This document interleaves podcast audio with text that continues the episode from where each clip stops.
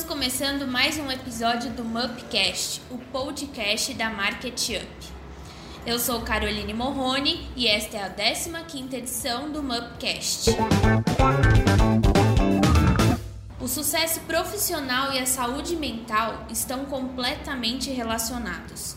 Os empreendedores precisam lidar constantemente com os desafios de ter seus próprios negócios, de modo que ansiedade, insegurança e estresse estejam presentes no cotidiano de trabalho. Para falar mais sobre esse assunto, convidamos a psicóloga e dona da Farisco RH, Amanda Farisco. Olá, Amanda, seja muito bem-vinda. Apresente-se para nós.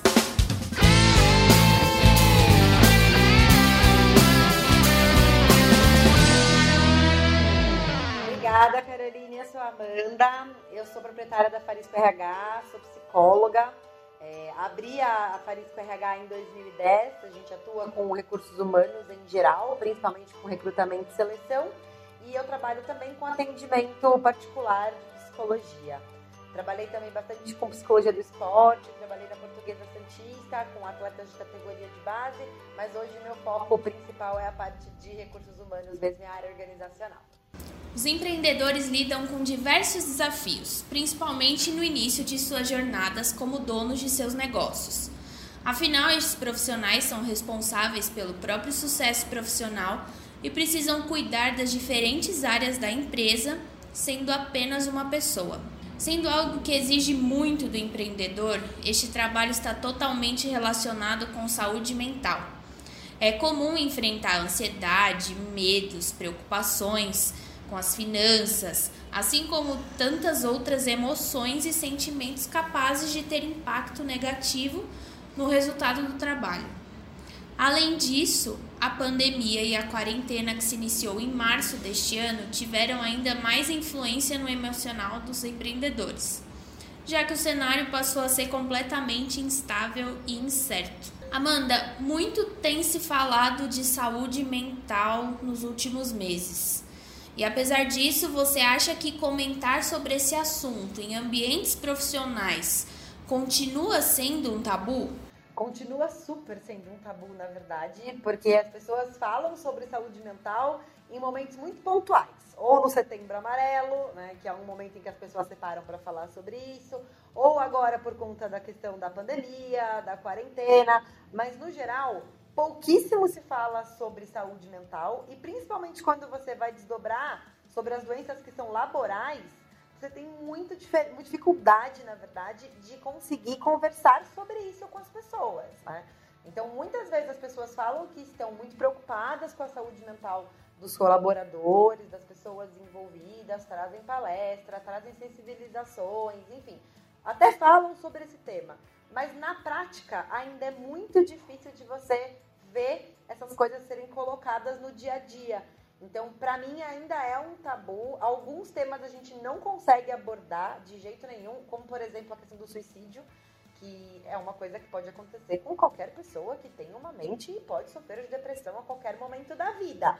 Então, deveria ser uma coisa que a gente poderia falar com mais naturalidade, na verdade mas ainda é muito pouco discutido. Então, eu acho que sim, é um grande tabu. É, eu, eu concordo muito com você. Acho que sim, as pessoas só olham para isso quando vem um setembro amarelo ou a pandemia, por exemplo, né, que começou a se falar muito de saúde mental e tudo mais.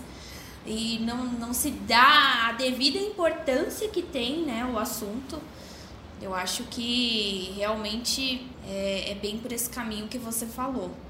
E como que o empreendedor ele pode indicar sinais de estafa mental? O empreendedor, eu acho que é, o que é mais curioso do empreendedor né, é que é muito diferente de quando está falando de um colaborador, né? Porque o empreendedor ele vem com uma carga de ter que fazer aquela empresa que muitas vezes é só ele virar para ele poder pagar as contas dele, inclusive. Né? Então ele tem essa carga já emocional no dia a dia, num cenário normal. Então com a questão da pandemia, por exemplo, isso se triplicou. E aí eu, enquanto empreendedor, inclusive, posso me usar como exemplo do quanto a gente se preocupa né, com as nossas empresas, com os nossos negócios. Então, o empreendedor, ele está muito vulnerável a isso o tempo todo, porque a questão do, do excesso de trabalho pode ser um gatilho para ele lidar com uma questão emocional, Né? Um mês que ele tenha um problema financeiro pode ter ser um gatilho para uma questão emocional. Então, o empreendedor ele está muito vulnerável a questões emocionais. E muito importante, na verdade, a gente perceber a mudança do nosso comportamento no dia a dia. Quando você começa a perceber que teu comportamento não está legal ou que está sendo alterado, para e pensa assim, o que está acontecendo? Por que, que de repente eu não estou tão motivado? Por que, que eu estou chateado? Por que, que eu estou tão cansado? Porque a carga do empreendedor é muito grande. É uma pressão muito grande, né? Então, é, de todos os lados. Não só de fazer um negócio acontecer, mas ele tem que pensar no funcionário que está ali. É muita coisa. E quais são as principais maneiras de lidar com a ansiedade no dia a dia durante o trabalho? Eu acho que lidar com a ansiedade tem muito a ver a gente entender quais são as nossas limitações, né? qual é a nossa capacidade real de executar o nosso trabalho. Então, a primeira coisa que eu dou de dica para as pessoas para conseguirem lidar com a ansiedade é organiza teu tempo. Saiba quanto tempo você vai dedicar no teu dia para o teu trabalho. Então, se você tem uma carga horária fechada, você já sabe quanto é, mas se você não tem, se organizar para fazer isso acontecer, porque isso é um pouco difícil algumas vezes para as pessoas, principalmente para o novo empreendedor, né? Que se desorganiza nesse sentido, e aí não dá conta de fazer tudo que ele tem que fazer no dia. E aí, quando ele não dá conta, ele fica frustrado e fica mega ansioso para fazer. E aí ele vai entrando no ciclo vicioso, porque no dia seguinte ele já tem coisa para fazer. E aí ele não dá conta de fazer tudo. Então ele fica ansioso, fica inseguro, se questiona, fica frustrado. E várias questões vêm aparecendo. Então, a organização de tempo dentro do nosso trabalho, para mim, é, eu, Amanda, psicóloga e empreendedora, acredito que seja a melhor forma da gente poder é, tentar driblar um pouco de, dessa ansiedade, sabe? Que vai surgir, óbvio, você está de frente a um novo projeto, está de frente a uma situação muito desafiadora. Claro que você vai ficar ansioso. Mas como eu consigo me organizar com isso? Sabendo quanto eu vou dedicar de tempo para aquela situação. Então, isso já vai, com certeza, é, diminuir disso acontecer. Então, eu acredito que essa seja a principal dica. Né? E, óbvio, se conhecer, se perceber, saber sua limitação, descansar, dedicar tempo para as coisas que você gosta de fazer também. Eu acho que é nessa linha que a gente precisa ir. Então, se organizar seria a melhor maneira ali, a forma mais saudável de enfrentar essa pressão toda? Eu acredito que sim, Caroline, porque assim, como é que a gente, a gente tira a pressão? A gente não tira a pressão, né? A pressão, estar no mercado de trabalho é estar pressionado, né? A gente vive num mundo em que a gente tem que entregar resultado, em que a gente tem que fazer as coisas acontecerem. Então, essa pressão a gente não tira. Como que a gente lida com isso? Quando a gente consegue entender qual que é a minha capacidade real de entrega, qual que é o meu planejamento para aquela entrega, para aquele projeto, para qualquer coisa que seja, para eu poder trabalhar com cadência. Porque a cadência, né, a organização, o planejamento, eles já são é, antídotos para a ansiedade. É óbvio que a gente não está falando da ansiedade patológica, tá? Se a gente estiver lidando com um quadro de ansiedade patológica, aquela pessoa precisa de ajuda psiquiátrica, aí são outros 500. Né? Eu estou pensando na ansiedade que é gerada no dia a dia mesmo e que muitas vezes acaba atrapalhando, porque daí você fica só pensando no trabalho, você só se dedica para o trabalho, você para de fazer o horário de almoço, você para de dormir direito, você para de se divertir. Né? E isso, com o tempo, pode desenrolar uma ansiedade patológica. Mas para mim a organização é a base de tudo, de tudo, para tudo rodar no trabalho, inclusive a saúde mental do colaborador e do empreendedor. Concordo. E falando um pouquinho agora sobre autoconhecimento. Como trabalhar o autoconhecimento para enfrentar os desafios de ser o um empreendedor? Eu acho que o autoconhecimento, eu acho não, eu tenho certeza que o autoconhecimento ele vem da nossa observação. Então, quando eu sei como eu reajo em algumas situações, né, como eu, o que, que, me faz sentir frustrado, o que, que me faz sentir feliz, o que, que me faz sentir ansioso, eu consigo perceber as minhas alterações de humor ou alterações emocionais. E isso vai me dar é, autoconhecimento. Eu vou te dar um exemplo de uma coisa muito prática, que é uma situação que, inclusive, estou vivenciando nesse momento. Eu tenho que conversar com um cliente que a gente não vai seguir fazendo a parceria aqui na Farisco RH, por N questões. Eu, eu escrevi o e-mail para ele e eu sabia que eu tinha esse papo contigo agora. Eu não enviei esse e-mail ainda, porque eu sabia que se eu enviasse, o foco da minha atenção iria estar na espera dessa resposta.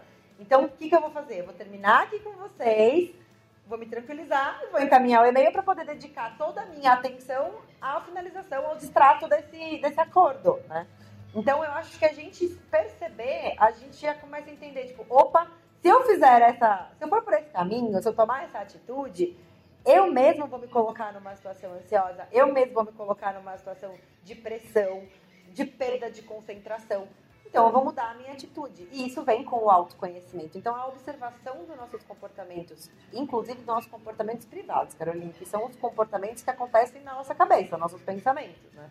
A observação disso é crucial para o autoconhecimento. Ninguém precisa apontar para a gente como a gente é. É a gente que tem que se observar e saber como que a gente reage nas situações. E o que fazer para promover o autocuidado na rotina? Eu acho que o autocuidado, ele está muito ligado ao equilíbrio. Equilíbrio é uma palavra que a gente tem que se lembrar todos os dias. Então, como eu tenho autocuidado? Eu preservo meu horário de almoço, eu faço pausas no meu dia, eu começo a desenhar as minhas prioridades. Às vezes tudo parece prioridade, mas ok, o que, que é urgente então? Né? O que, que eu posso dedicar o meu tempo para fazer agora e o que eu posso fazer depois? Isso parece uma coisa muito besta, mas tem muito a ver com autocuidado, porque eu estou dedicando o meu tempo para aquilo. Né? Estou dedicando a minha, a minha capacidade emocional, mental e cognitiva para aquilo. Então isso também é autocuidado. É eu saber que, de repente, um dia eu vou trabalhar até mais tarde, mas isso não pode ser uma rotina todos os dias da minha vida. Eu não posso só trabalhar. Então, o autocuidado, ele vem da gente perceber o excesso. Se você está numa polaridade, seja porque você está abandonando tudo ou porque você está querendo resolver tudo, tem alguma coisa de errado. Então, tentar buscar o equilíbrio, para mim, é a melhor forma da gente ter autocuidado no dia a dia, sabe? Nas pequenas observações, nas pequenas ações, nas coisas que a gente vai concretizando no dia a dia. Putz, isso funcionou, isso não funcionou, não posso mais ir por esse caminho, isso me, me tirou do foco. Né? Enfim, o autocuidado para mim ele é, ele é contínuo. Eu acho que é o equilíbrio é a palavra-chave. É, e eu falo assim por experiência própria que eu venho fazendo esse exercício aí de autocuidado. É, até recentemente eu li um livro que fala muito disso, né? Você tem que ter foco, você tem que saber priorizar e não pode deixar de lado a sua, a sua vida por, por uma coisa, enfim, você tem que equilibrar tudo, né? E realmente faz muita diferença, muita diferença. Eu venho há um tempo nessa prática e assim muda muito, muda a maneira como você encara as coisas, você tá muito, você sente sua mente muito mais saudável, sabe? Você está muito mais preparada para encarar a rotina do dia quando você tá com tudo equilibrado, tudo bonitinho ali. É isso, é isso mesmo. E eu queria só complementar com uma coisa. Às vezes a gente tem uma tendência a se comparar. Né? A gente olha, isso acontece com muita gente, né? A gente tem aí as redes sociais. Então eu olho lá a página do meu concorrente e lá tá tudo lindo e maravilhoso e super acontecendo e eu olho e falo, meu Deus, mas aqui não tá assim. Por quê? Por quê? E começo a me comparar de repente com pessoas que têm realidades diferentes, com empresas que têm realidades diferentes das minhas. E começo com uma autocobrança insana, né, para conseguir algumas coisas. Então, assim, essa questão da nossa comparação, o que a gente faz com a gente é muito cruel. A gente tem que parar de se comparar com os outros o tempo todo. A gente acaba se judiando nessa comparação que não, não faz sentido no final, né? Não faz sentido, exatamente. Não faz sentido, porque se o outro tá bem ou não, não, não vai fazer diferença na minha vida aqui. Então, se eu puder, se eu puder usar ele como exemplo para eu poder crescer, show. Mas se for só para eu ficar me comparando e me sentindo pior, não tá funcionando, né? Então, para. Evita. Eu acho que isso é um comportamento de, de esquiva que a gente tem que ter na vida, sabe? Agora, um ponto bem importante. No caso de empreendedores que têm funcionários, como que eles podem lidar com as questões emocionais da equipe de colaboradores? Eu acredito que da mesma forma como a gente lida com as nossas questões é, emocionais, é você observar aquelas pessoas, é você ter tempo. Eu sei que isso é difícil de fazer no dia a dia, mas é você ter um tempinho que seja para fazer uma chamada de vídeo com aquela pessoa e de repente perceber na feição dela que não tá tudo bem. Então, deixar ele cinco minutinhos de falar de trabalho para escutar o que aquela pessoa tá precisando.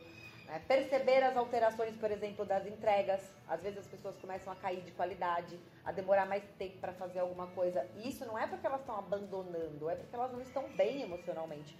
Então, ficar atento às mudanças do seu colaborador é muito importante para a gente poder entender aonde eu posso atuar, sabe? O que, que depende de mim, o que, que não, e de repente, se é interessante eu ir é, ajudar essa pessoa a buscar ajuda, né? porque isso também faz parte do nosso dia a dia de sinalizar para essa pessoa que de repente ela, ela precisa buscar uma ajuda profissional.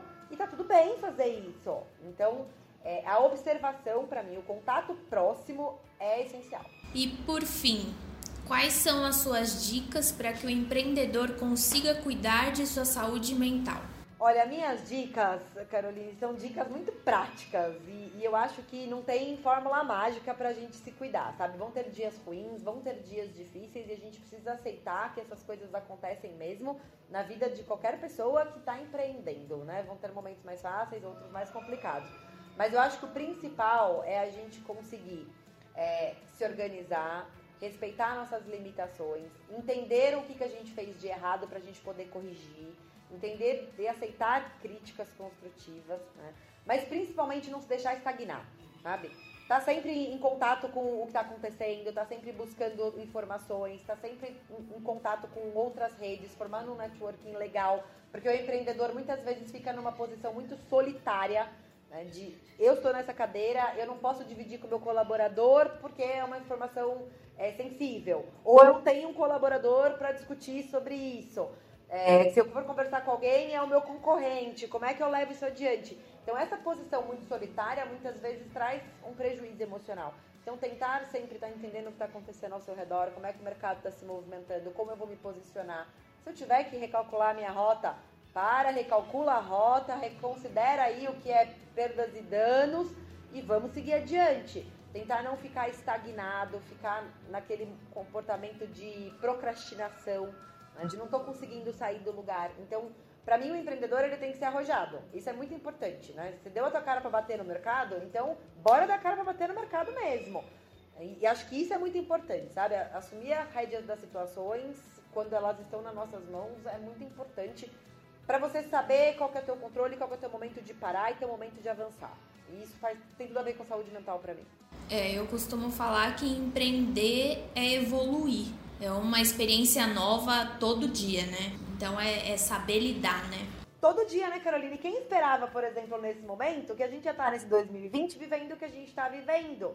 Né? Pois é, por tanto tempo, né? Exato, ninguém estava pronto para passar por isso. Nenhum empreendedor estava preparado, é, com o, o, o, a, o caixa pronto para cair com quase um ano de recessão, por exemplo. Então, é, a gente tem que se reinventar. O empreendedor ele tem que ter esse poder, essa resiliência. Resiliência é uma característica que a gente não pode perder. Se você perder, você estagna, você cristaliza e logo você vai deixar de empreender, porque você vai começar a não conseguir é, superar os obstáculos que aparecem na tua frente, né? Hoje falamos sobre saúde mental na vida dos empreendedores com a psicóloga Amanda Farisco. Trouxemos dicas de como os profissionais podem lidar com as mais diversas emoções e desafios de suas carreiras. Como conversamos neste episódio, cuidar da mente é muito importante para a sua gestão. Além disso, ter ferramentas que auxiliem nas tarefas da vida de um empreendedor também é um recurso essencial. A exemplo de um software de gestão. Na MarketUp, você conta com o sistema RP, PDV, loja virtual, emissão de nota fiscal e muito mais. O MarketUp é 100% gratuito para que você, micro ou pequeno empreendedor, possa organizar e controlar o seu negócio de uma forma simples e segura. Para aqueles que não possuem uma loja virtual, criamos a plataforma Compre do Pequeno Negócio para divulgar os nossos usuários. É um site de busca onde o consumidor encontra estabelecimentos próximos a ele, digitando o nome do produto e o CEP da residência. É uma forma bacana de conhecer quem está próximo e incentivar a compra do pequeno comércio. Chegamos ao fim de mais um episódio do Mupcast, o podcast da Market Up. Amanda, em nome da Market Up, eu agradeço muito a sua participação e tenho certeza que as suas dicas vão ajudar muito os nossos empreendedores. Obrigada pelo convite, super obrigada por escutarem um pouquinho do que eu tinha para falar. Espero ajudar vocês.